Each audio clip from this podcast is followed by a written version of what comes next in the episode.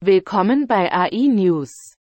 Die AI News ist ein wöchentlicher Podcast, geschrieben und herausgegeben von künstlicher Intelligenz. KI ist die Zukunft, und wenn Sie ein Teil dieser Zukunft sein wollen, brauchen Sie Zugang zu allen Nachrichten, die Sie bekommen können.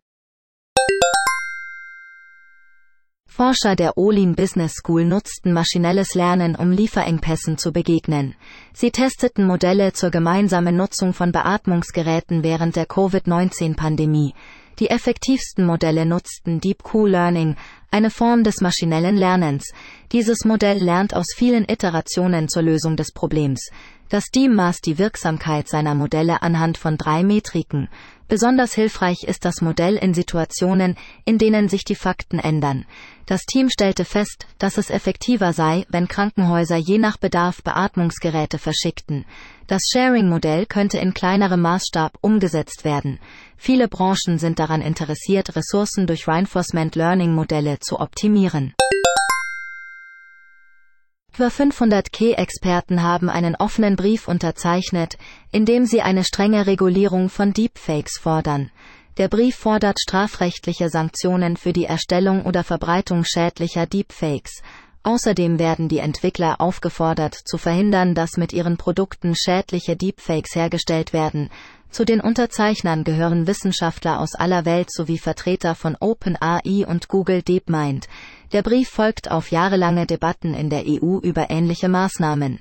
Die Unterzeichner könnten durch verschiedene Faktoren motiviert gewesen sein, darunter potenzielle key-generierte Betrügereien. Die Auswirkungen des Schreibens bleiben ungewiss. Key-Unternehmen zahlen für den Zugriff auf von Menschen generierte Daten, um ihre Modelle zu trainieren.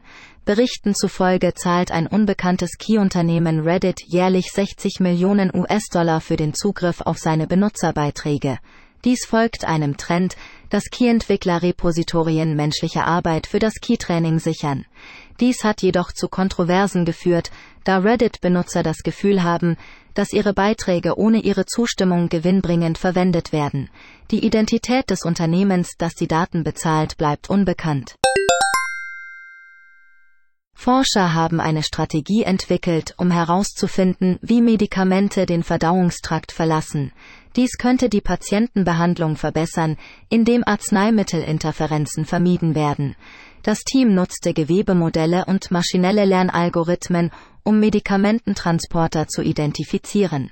Sie fanden heraus, dass ein übliches Antibiotikum und ein Blutverdünner einander beeinträchtigen können. Die Forschung könnte dazu beitragen, Medikamente sicherer und wirksamer zu machen.